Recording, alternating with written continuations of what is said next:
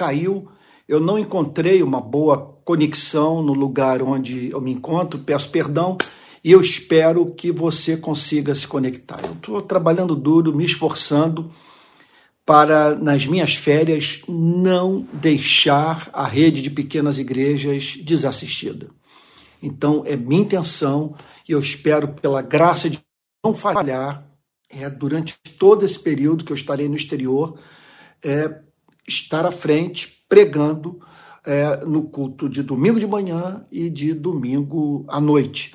Então, hoje de manhã, eu, eu, eu fiz o que eu espero não fazer, que foi apresentar uma mensagem gravada. Eu não tive alternativa em razão do fuso horário. Aqui onde eu me encontro, é, há uma diferença de quatro horas em relação ao horário de Brasília. Então agora são 10 horas e 8 minutos aqui na, na Itália. Então. É, hoje, portanto, fazer a transmissão significava eu ter que pregar às duas horas da tarde e num dia de agenda complicadíssima. Então ficou impossível, por isso a gravação, o que eu espero em Deus não fazer novamente.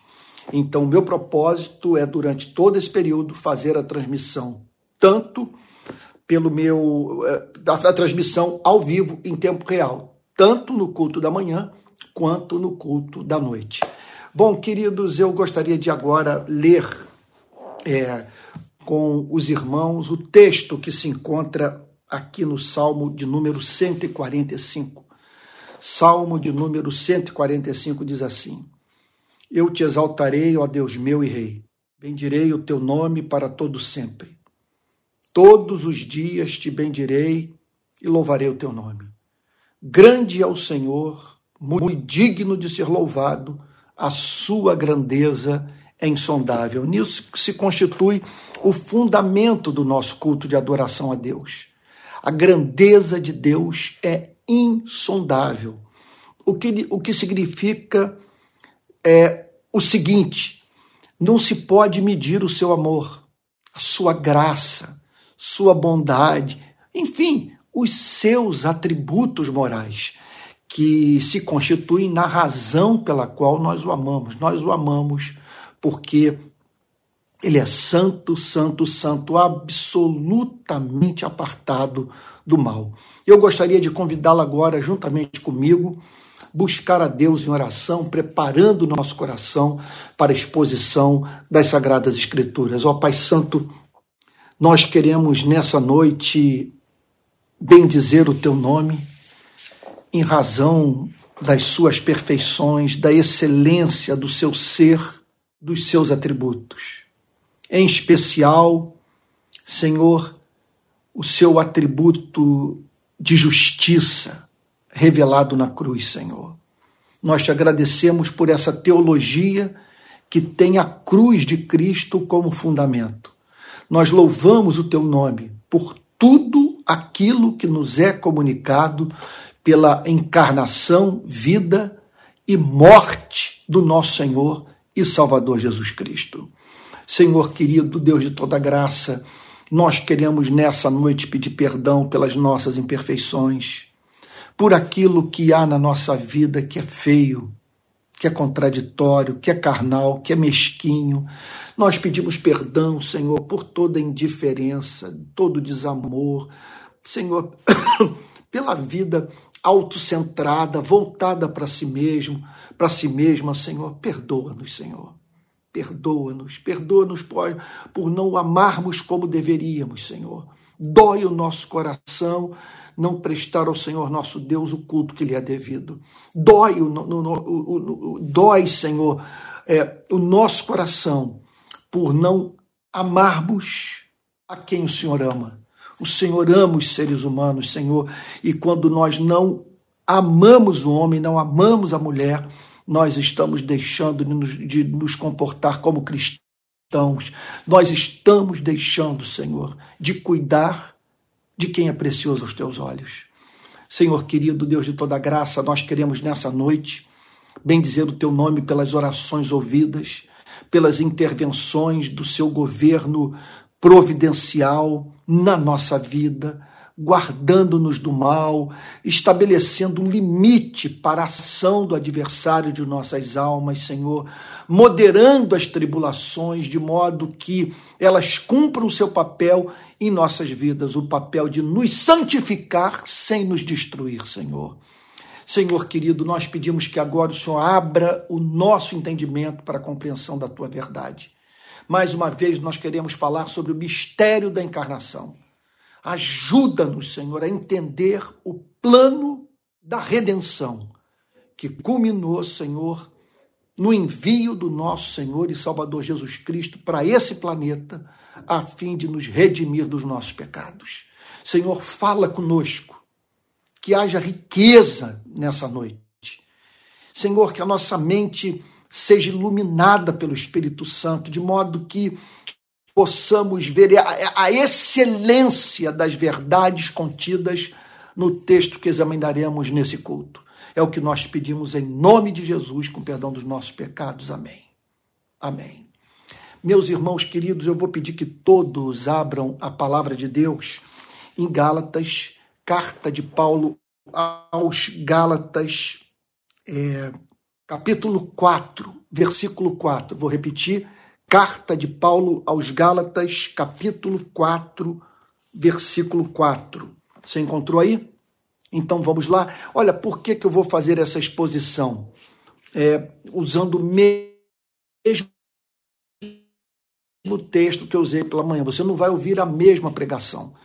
Olha, eu vou fazer uma nova exposição porque eu não tratei na manhã de hoje de tudo que eu poderia falar sobre com aquela sensação que poderia ter explorado mais o texto, que há mais riquezas nessa passagem do, do, Vamos lá?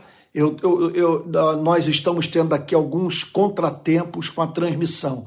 O Wi-Fi da casa onde eu me encontro, ele não é bom e eu estou usando, portanto, aqui um chip de celular, pedindo a Deus para que eu não consuma todos os dados e possa, portanto, fazer a exposição bíblica, fazer a exposição bíblica sem interrupção. Então, conto com a sua, a sua, a sua boa vontade, que você me acompanhe aí até o fim, persevere, que eu não vou deixar de fazer a exposição bíblica, tá bom? Então, vamos lá? É, carta de Paulo aos Gálatas, capítulo 4, versículo 4. Encontrou? Vamos lá então? Diz assim: Mas quando chegou a plenitude do templo, Deus do tempo, perdão, Deus enviou o seu filho. Quando chegou a plenitude do tempo. O que significa? Que Deus cuidadosamente estabeleceu o plano da redenção tanto do ponto de vista do seu objetivo final, quanto do ponto de vista dos meios conducentes à realização desse propósito eterno. Então, quando o apóstolo Paulo declara que na plenitude do tempo Deus enviou seu único filho, o apóstolo Paulo está simplesmente afirmando que Jesus veio no momento é, decretado por Deus. Veja só, eu sei que isso é uma obviedade. Não cai um pardal sem que é, Deus haja decretado é, o, a interrupção da sua vida. A Bíblia nos ensina com muita clareza que Ele é soberano sobre os átomos e moléculas do universo.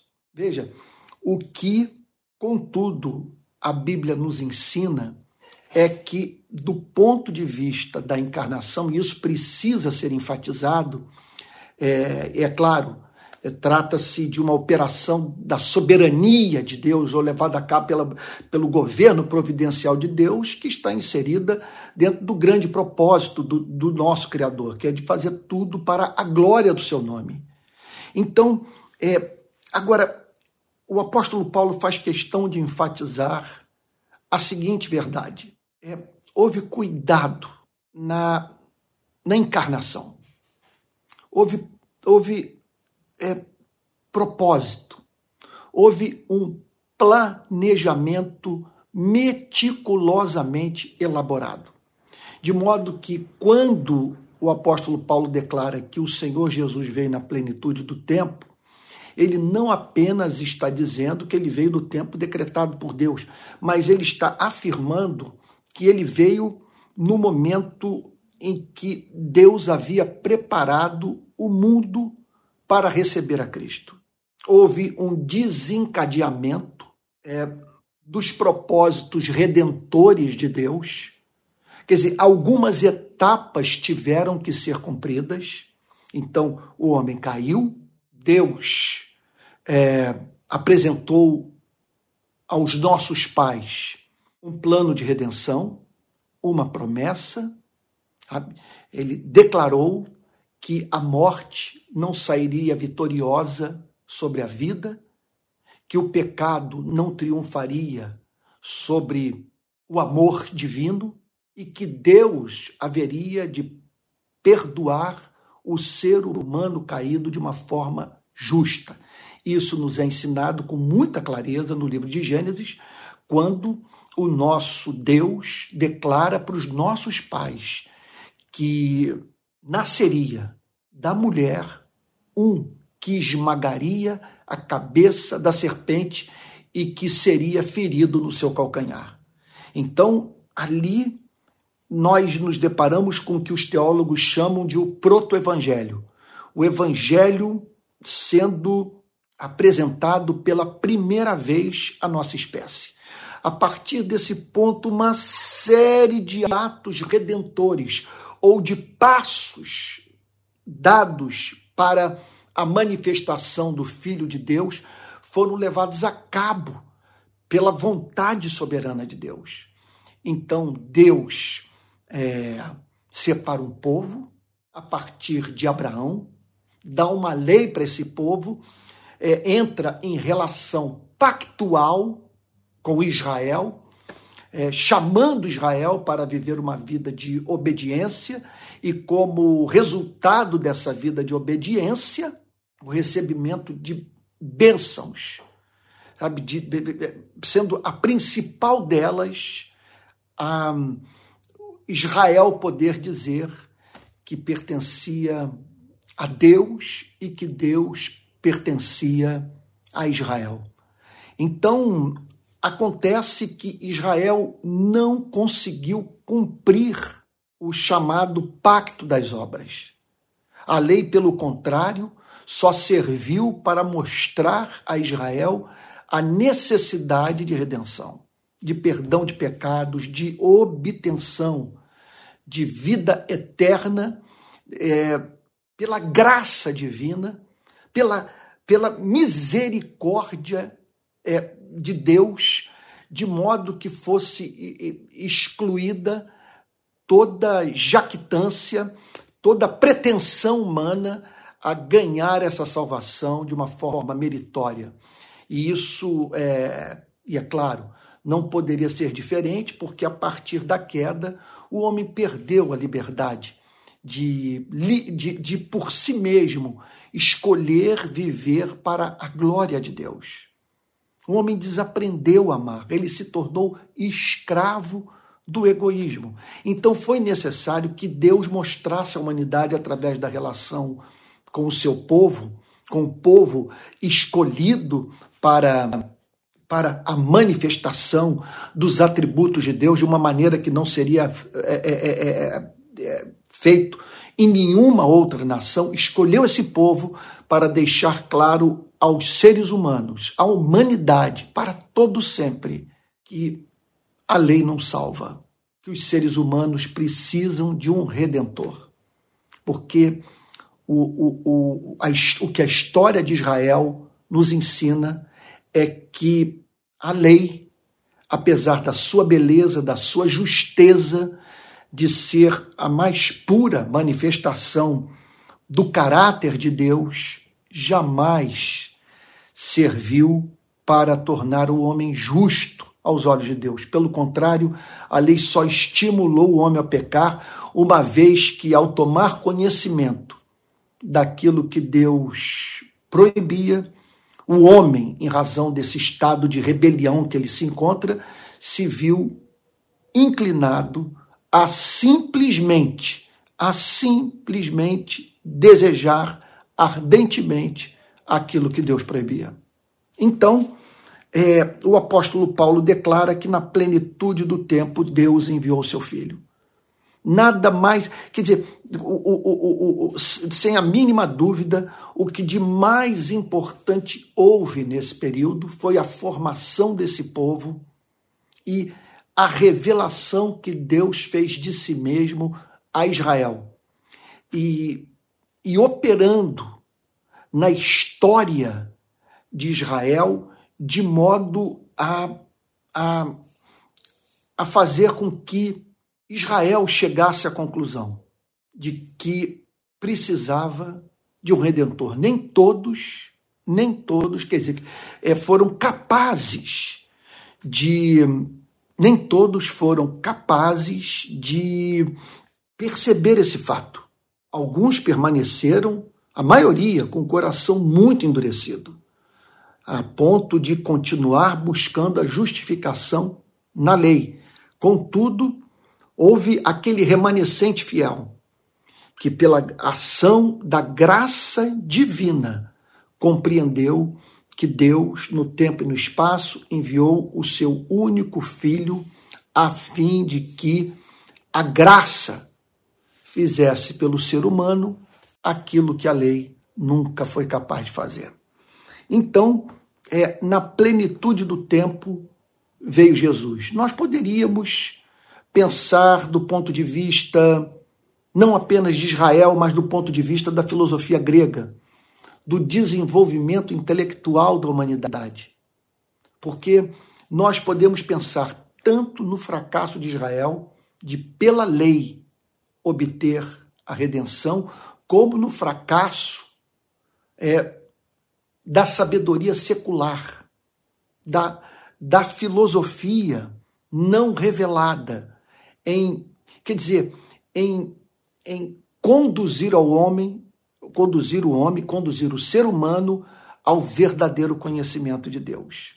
Então, quer dizer, Jesus se manifesta após um período de, de, de fracasso político da humanidade, fracasso econômico, guerras sem fim, sabe, é, tragédias naturais, sendo a principal delas o evento do dilúvio, o fracasso de Israel em pela obediência à lei herdar a vida eterna e viver uma vida agradável a Deus e cumprir a lei, e o fracasso também é, do, do, do, dos gregos de pela sua sabedoria conhecer a Deus, os seus atributos e o amar. É impressionante como foram capazes de falar tanta verdade, estabelecendo o fundamento é, de praticamente todos os campos de saber. Na verdade, tudo está ali. Nós podemos dizer que em todos os campos, em todas as disciplinas é, do conhecimento humano,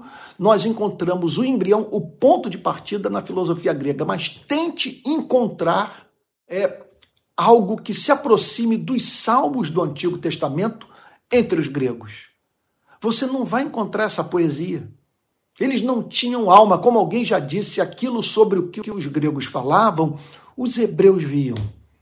Então Jesus vem na plenitude do tempo, de modo que ele projeta a luz sobre o passado, ajudando os seres humanos a compreenderem é, os motivos dos seus desacertos e ele projeta a luz sobre o futuro.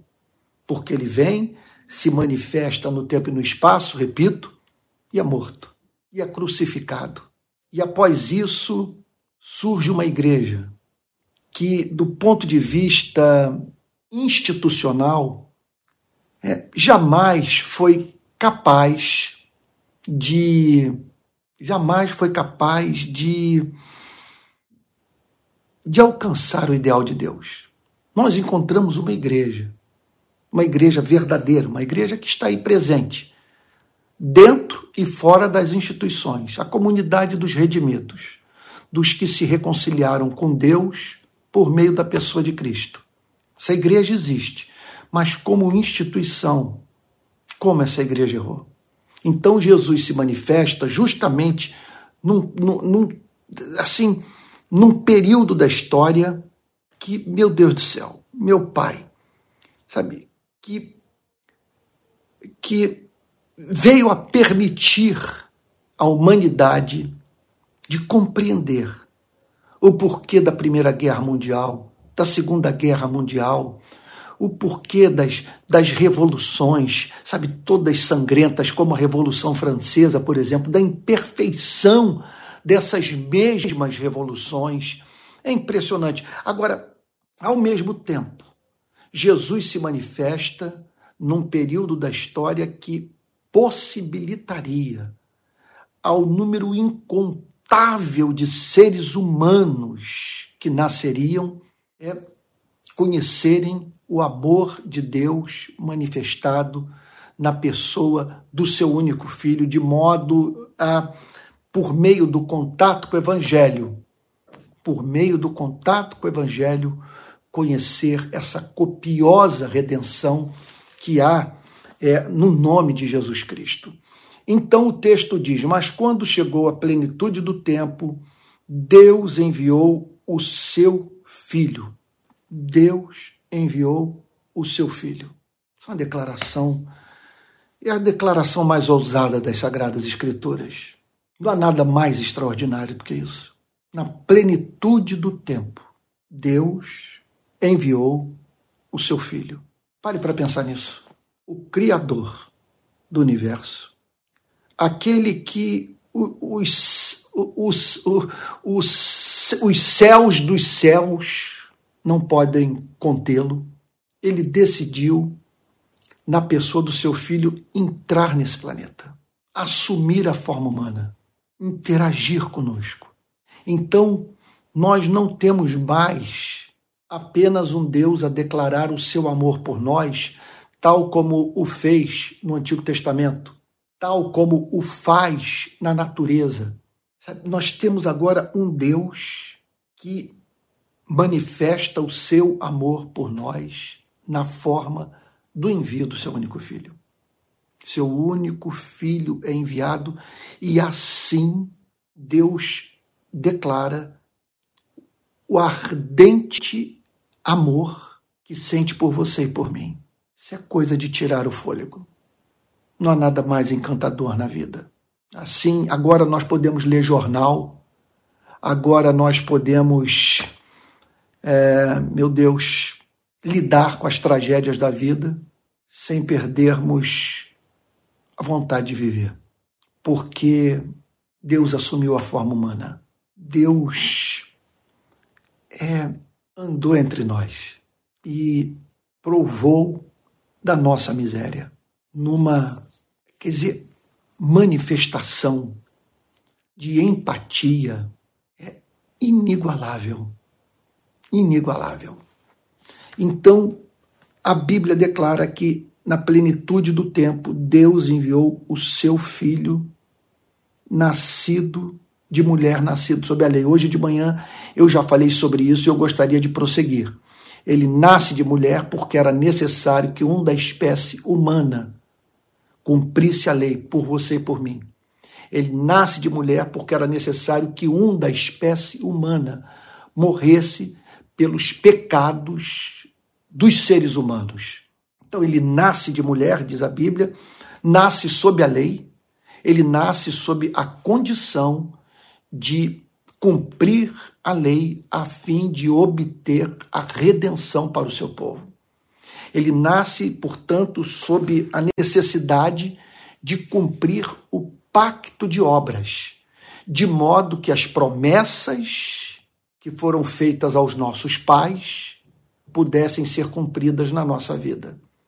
Ele nasce para cumprir a lei, de modo que pudéssemos obter a vida eterna de modo que pudéssemos, por toda a eternidade, gozar do status de filhos e filhas de Deus. Ele nasce sob a lei com que objetivo? Para resgatar os que estavam sob a lei. Sobre isso eu falei hoje de manhã, para resgatar os que estavam sob a lei. É uma operação de resgate. Porque viver sobre a lei é uma coisa desesperadora. Viver sob a lei é, é, é, é infernal, e viver sob a lei é, é, a, é, é, é a maior tragédia que pode acontecer na vida de uma pessoa. Porque viver sob a lei significa você basear a sua relação com Deus em desempenho. Você sabe o que é isso? Você só se sentir amado, seguro nessa relação quando você faz bem as coisas. Na hora que você tropeça, na hora em que você se comporta de modo mesquinho, surpreendente para você, sabe? Nessas horas vai-se embora a paz, sabe? A, a, a segurança da redenção é destruída e você passa, portanto, a viver sob o, um pavoroso temor de a qualquer momento ser julgado e, e julgado inapelavelmente por Deus. Então ele veio para resgatar os que estavam sob a lei, para tirar esses dessa condição. Isso é absolutamente extraordinário. Você imagina? meu Deus, é mudar a Constituição. É, é, é, é, nos colocar numa nova espécie de relação com o Criador. Quando ele fala em, nos, em resgatar os que estavam sob a lei, ele fala, ele, o que ele está falando é sobre tirar os seres humanos de uma espécie de relação que mantinham com Deus, caracterizada por culpa, por, por medo, por senso de condenação, expectativa de morte.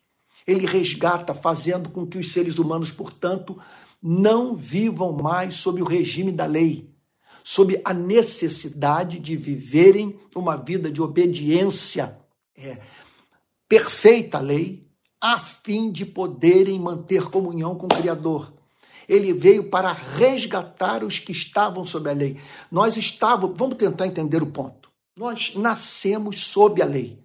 Quer você, quer você, quer você seja cristão ou não, essa é a sua condição. Você nasceu sob a necessidade de amar.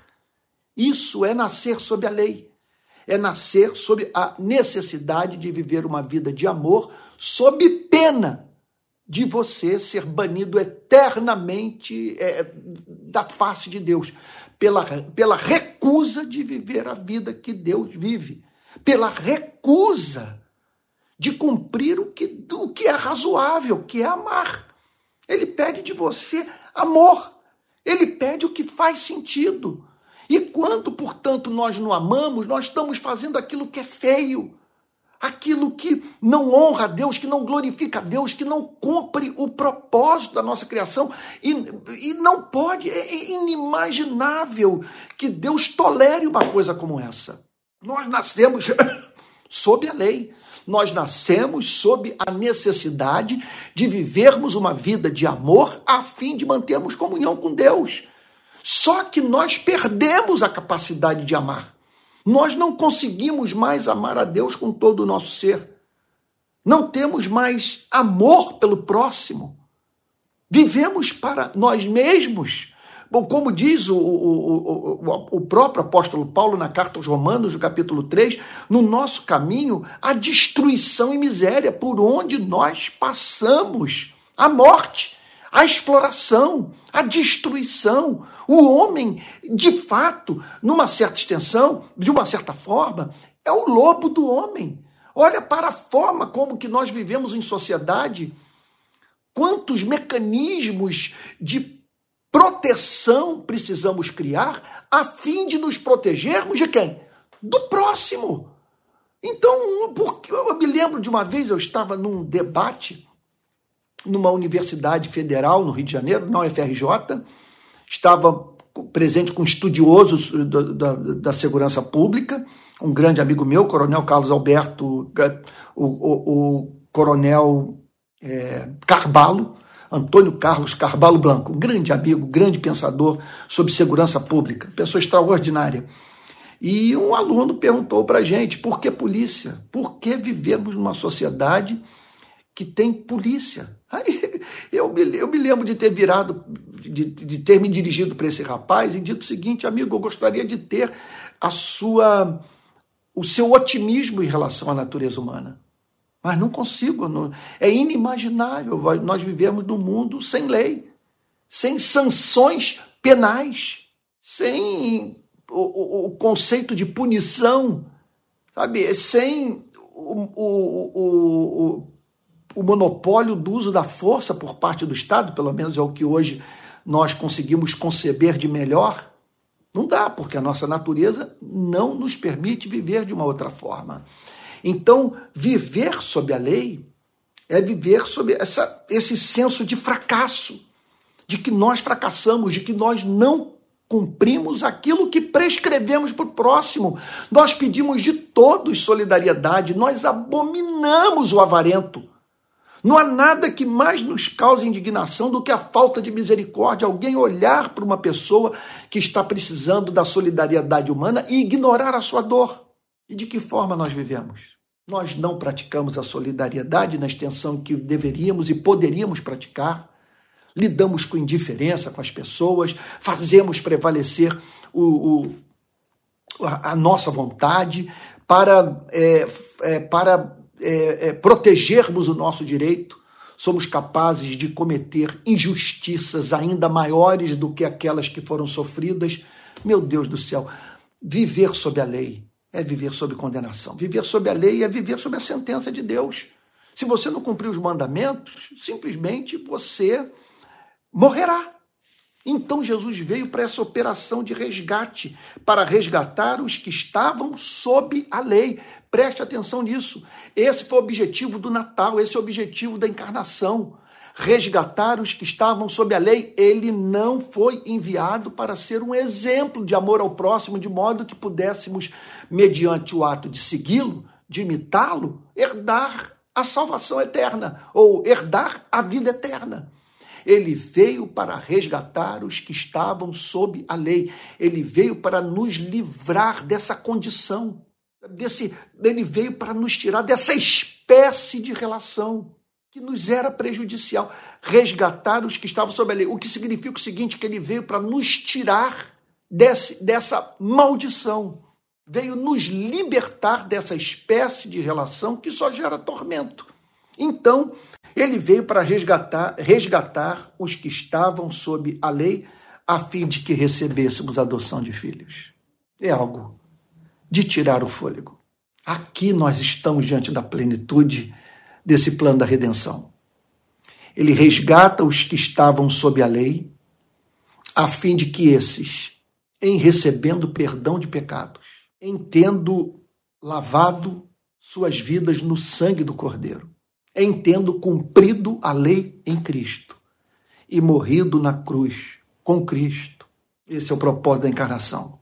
Jesus veio para que esses que cumpriram a lei nele que morreram com ele, cancelando assim os seus débitos, pudessem ser vistos como filhos de Deus. Então o apóstolo Paulo declara a fim de que recebêssemos a adoção de filhos. Meu Deus, o que é isso?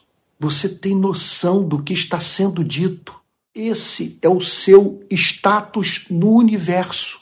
Se você se reconciliou com Deus através de Cristo, Hoje você é considerado pelo mundo angelical inteiro como filho do Deus Altíssimo. Por isso os anjos o servem. Por isso suas orações são ouvidas.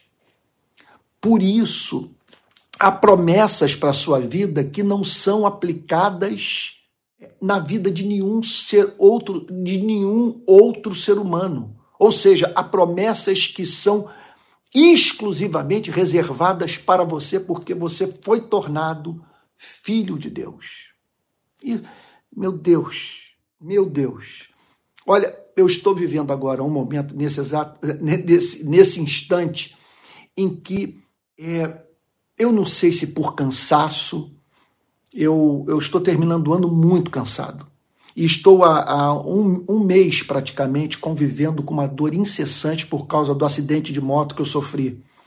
Então eu estou com é uma dor que, que ela só para quando eu ponho o pé para cima, quando eu vou dormir. Eu, eu, eu ponho calçado, o meu pé dói. É, é, não para. Foi um corte grande, profundo, que eu sofri no pé, tive que tomar 10 dias de antibiótico e tal, e até agora eu, eu, eu não sei, eu, eu acho que essas dores estão me deixando extenuado. Noites mal dormidas e o, e o convívio diário com, com, com, com a dor. E também foi, eu, eu, eu já disse isso para você, você que me acompanha sabe que esse foi, sem a mínima dúvida, o ano mais penoso da minha vida. Meu ministério, eu nunca padeci tanto. E chego ao final do ano realmente precisando de descanso, realmente precisando de refrigério. E agora eu me deparo com a seguinte situação, sabe? É evidente que eu não estou no, no, no, meu, no meu melhor hoje. Eu estou realmente com a mente cansado, eu confesso. Agora, é, ontem, na ceia de Natal, esse amor de Deus revelado na encarnação se tornou algo tão especial para mim que eu criei um constrangimento para todos os que estavam presentes à mesa comigo, para os meus familiares. Eu, eu tive que curvar a cabeça e ficar chorando parte da, da, da ceia de Natal, a ponto da minha filhinha querida perguntar: é, o papai está chorando de tristeza ou de felicidade? Eu chorava de felicidade. Chorava por ter compreendido ontem, numa extensão mais profunda, é, é, o significado do Natal. Como Jesus se tornou amável para mim ontem na ceia. E agora eu me deparo com esse texto, que diz que ele veio para resgatar os que estavam sob a lei a fim de que recebessem a adoção de filhos. E eu não consigo traduzir nesse momento, por cansaço mental, o que eu estou sentindo, o que essa passagem comunica à minha vida. E simplesmente não consigo descrever é, o real significado de sair dessa condição de condenado para a de filho eterno de Deus, a fim de que recebêssemos a adoção de filhos. Você sabe o que é isso? Você sabe o que é?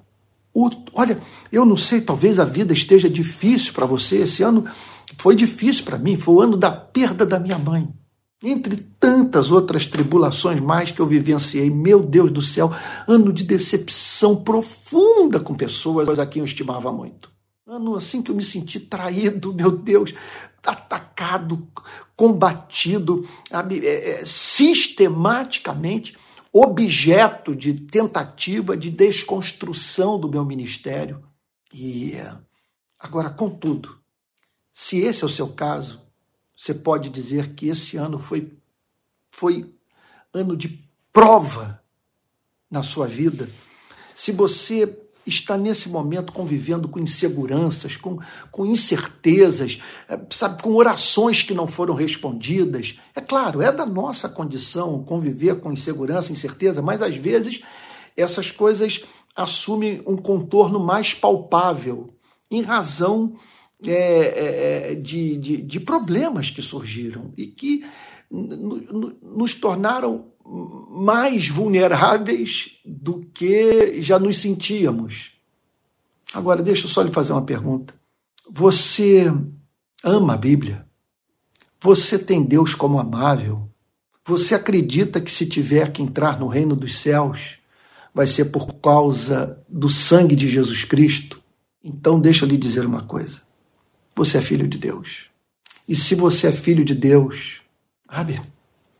Se você é filho de Deus, você está habilitado a dizer que todas as coisas cooperam para o seu bem, que há um complô no universo a seu favor, que quando você fala, sabe, quando você o chama de pai no momento de oração, isso o comove. Ele sente por você o que um pai e uma mãe sente por um filho. Se você ainda não passou pela experiência de ter um filho, saiba que simplesmente o que o apóstolo Paulo está dizendo nessa passagem é que não há sentimento mais ardente do que esse. E aí então ele diz: E porque vocês são filhos, Deus enviou o Espírito de seu Filho ao nosso coração. E esse Espírito clama: Abba, Pai.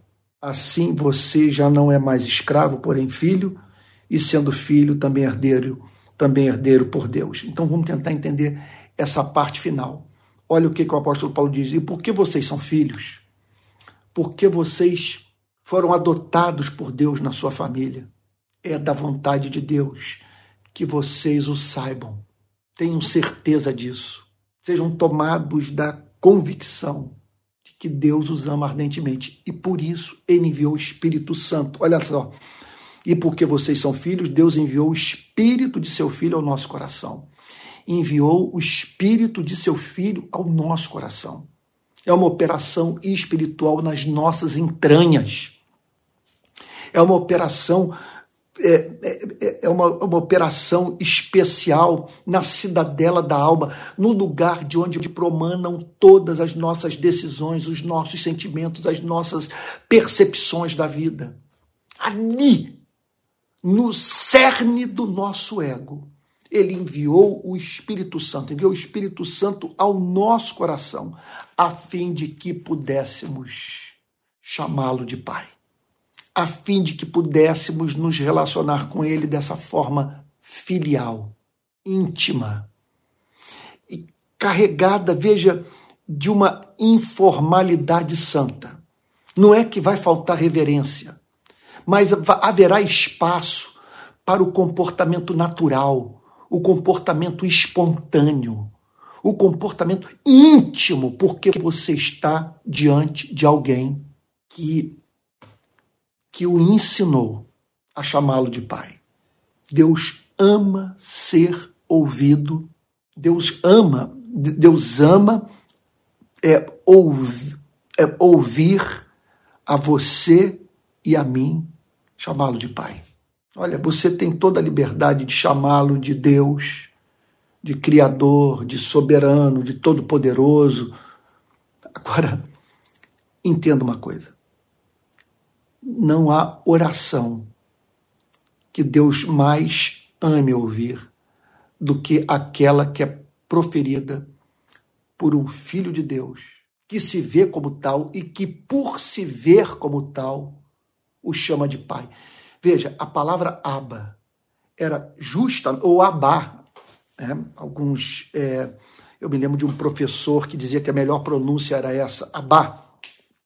Então, é, Aba ou Abá era justamente a forma mediante a qual uma criança na Palestina do primeiro século se comunicava com seu pai.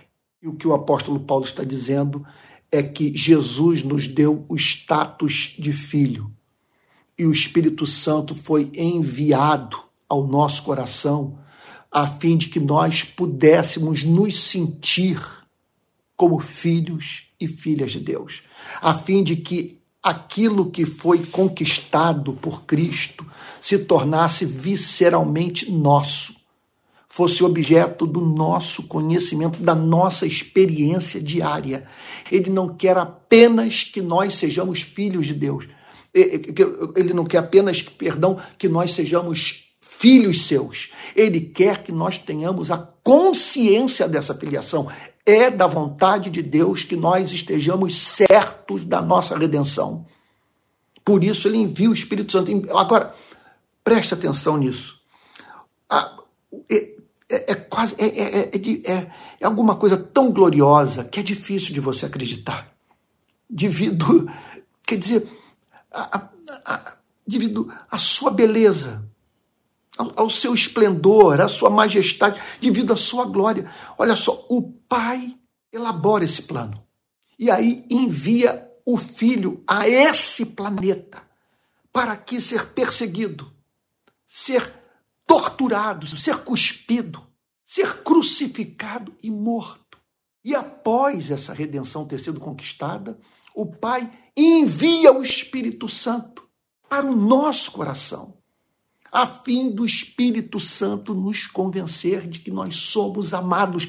Então entenda uma coisa: é da vontade de Deus que você esteja certo desse amor. É da vontade de Deus que você agora diga: Eu sou do meu amado, o meu amado é meu.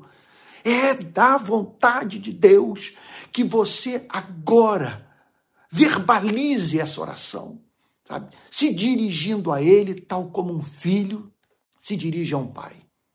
Então, e porque vocês são filhos, Deus enviou o Espírito de seu Filho ao nosso coração. E esse Espírito, o Espírito Santo, nos, nos move a clamarmos Abba Pai. Assim, e aí conclui o apóstolo Paulo, você já não é mais escravo. Porque essa é a condição de viver sob a lei. É escravidão. É medo. Por que a escravidão? Porque você não tem descanso um dia sequer. É escravidão porque tudo que você vê é Moisés descendo do monte pegando fogo, lá o monte pegando fogo, com as tábuas da lei nas mãos. Sabe? E, e, e, e você apavorado diante da sua incapacidade de cumprir o que a lei prescreve. Sabe? É escravidão viver com medo da morte, que viver com medo do inferno, sabe? Viver é, é, sob ameaça constante da lei. É uma escravidão. Então ele veio para. Olha só, assim você já não é mais escravo, você tem que tomar consciência disso.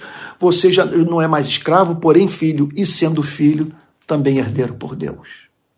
O que significa, portanto, que o universo lhe pertence. Você é herdeiro, que significa que algo que passou a lhe pertencer. Sim, você é herdeiro. Herdeiro, herdeiro de Deus. E a maior herança que você recebeu foi Ele próprio, que jamais se apartará da sua vida, que jamais permitirá que você seja arrancado dos seus braços. Então, é, eu concluo dizendo o seguinte: é, entenda, entenda o que eu vou lhe falar. É, eu, eu não tenho nenhum problema em admitir que tem domingos em que eu estou no púlpito pregando, ou aqui, é, pelo, pelo, pela, pelo meu canal de YouTube, em que eu vejo claramente que eu perdi o controle da situação, quem está no domínio de tudo é Deus. Há uma conexão entre o coração e a mente o coração sente e a boca consegue verbalizar o que se passa no coração. É... Agora, há momentos em que ocorre o que está ocorrendo hoje, de você ter que ouvir a pregação da palavra de Deus por meio da boca de um pregador que está cansado, precisando de renovação espiritual. Então eu peço a você o seguinte: não deixe de meditar nesse texto. Não deixe de chegar às suas conclusões pessoais. Não deixe de, de, de cavar, sabe? Sabe? Profundo, a fim de você encontrar as riquezas que estão contidas nessa passagem maravilhosa. E que eu não soube compartilhar com você nessa noite, devido ao meu cansaço. Estou aqui pregando, toda hora eu tenho que levantar o pé que eu desço o pé, vem uma dor aguda na planta do pé. Meu Deus do céu. É, é. Então, uh, meu Deus, é, o que eu espero é que você, com a análise dessa passagem, possa ter entendido de uma forma mais profunda o significado do Natal. Que o Natal é isso. Quer dizer, na plenitude do tempo, Deus enviou seu Filho para desencadear todos esses atos redentores que na sua vida culminaram na sua redenção. Você foi tirado da lei, não é mais escravo e agora você é filho de Deus. E é da vontade de Deus, portanto, que você se relacione com Ele em novidade de espírito. Quer dizer, cumprindo a lei por encanto, não para tentar ganhar o amor divino, mas justamente pelo fato de você saber que esse amor é seu, eternamente seu. Vamos orar? Pai Santo, Deus de toda graça, bondade e misericórdia, que em nome do Senhor Jesus, o Senhor aplique essa passagem no coração dos meus irmãos, que eles provem da glória do Evangelho, Senhor. Senhor, dá a eles e a mim consciência dessa filiação, do que ela significa, Senhor, dos privilégios que são concedidos, que fazem parte da vida daqueles que mantém com o Senhor nosso Deus relação tão especial. Relação tão especial. Deus querido, Deus amado, não permita que vivamos como escravos, Senhor. Liberta-nos dos terrores da lei, a fim de vivermos, Senhor, na liberdade dos filhos de Deus. E se alguém aqui, Senhor, nessa noite sofrendo, diante de um histórico de orações que aparentemente foram ignoradas pelo Senhor, se alguém lidando com o inexplicável, frustrado com a vida, decepcionado, Senhor, meu Deus e meu Pai, ajude esse irmão, essa irmã a verem a vida sob a perspectiva dessa filiação eterna. Do que significa ser herdeiro de Deus, após ter sido resgatado da lei, Senhor, e tornado filho do Criador do universo. Muito obrigado por sermos cristãos, Senhor. Obrigado pelo Natal. Obrigado por, pelo Senhor ter enviado o seu único filho para a nossa redenção. No nome de quem oramos, com perdão dos nossos pecados. Amém. Amém. Meus irmãos queridos, olha só, preste atenção no que eu vou lhe dizer. No, meus irmãos queridos, preste atenção no que eu vou lhes dizer. É, amanhã a Globoplay lançará o documentário sobre a história do Rio de Paz, sobre parte da história da minha vida e dos meus amigos que trabalham é, nessa nessa organização não governamental de defesa dos direitos humanos. Então assista e divulgue, por favor, em nome de Jesus. Olha, eu quero dizer que apesar das férias, eu vou estar postando mensagens durante a semana, tá bom? Então fique aí atento, vou estar sempre postando e todo domingo, durante mesmo durante esse período de férias, eu estarei pregando às 10 da manhã e às 18 horas, tá bom? Não deixe de estar presente. Essa mensagem vai ser salva e você vai poder é, é, divulgar o link com seus parentes e amigos dentro de pouco, poucos instantes, tá bom? Então vou, esse, o link dessa mensagem estará disponibilizado para você e daqui a pouco eu vou lançá-lo nas demais redes, no Instagram, no Facebook, no Twitter, ok? Quero dizer também que o nosso principal meio de comunicação interna é o Telegram.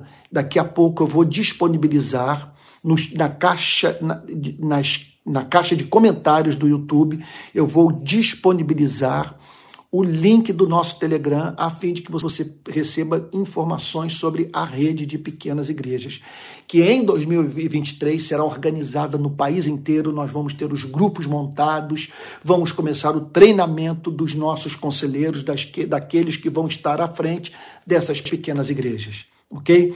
Olha, nós precisamos de oferta para nos mantermos. Eu já estou agora sendo mantido parcialmente pela rede de pequenas igrejas. Temos contador para pagar, temos que pagar tesoureiro, é, temos a transmissão dos nossos cultos é, quando nós nos reunimos lá em Niterói. Enfim, tem pobre que, que, que estamos ajudando, então nós precisamos da, do seu socorro tá bom? Caso você queira contribuir, aqui vai o nosso Pix. Olha só, pixrpi22 arroba gmail.com. Vou repetir. Se você depositar a sua oferta nesse Pix, o dinheiro vai cair na conta da rede de pequenas igrejas. Vou repetir. pixrpi22 arroba gmail.com. Tá bom? Então é isso. Olha, é, daqui a pouco eu vou disponibilizar também o, o, link da Escola de Discípulos, você pode se matricular nela, na, no nosso curso sobre cristianismo e política, você entender o comunismo, o socialismo, a social-democracia, o capitalismo, o nazismo, o fascismo, à luz da teologia do Antigo e do Novo Testamento. Tá bom? Esse link vai estar eu vou tornar disponível para você ao término dessa mensagem. Olha, eu espero que Deus o tenha abençoado. Eu espero que você continue nesse trabalho de chamar pessoas para estarem juntas. Não faça dessa, desse, dessa experiência litúrgica, é, um, sabe, um, um, momento solitário. Participe na, desse, desse culto na companhia de irmãs e irmãos na fé. Tá bom? Que Deus o abençoe. Vamos receber a benção apostólica? Que a graça do nosso Senhor e Salvador Jesus Cristo, o amor de Deus o Pai e a comunhão do Espírito Santo sejam com cada um de vocês, desde agora e para todo sempre. Amém. Amém. Olha, uma boa noite para você, que Deus o abençoe e o guarde e até o próximo domingo. E fique atento, conforme eu já disse, durante a semana eu vou estar postando mensagens em todas as redes sociais. Deus o abençoe.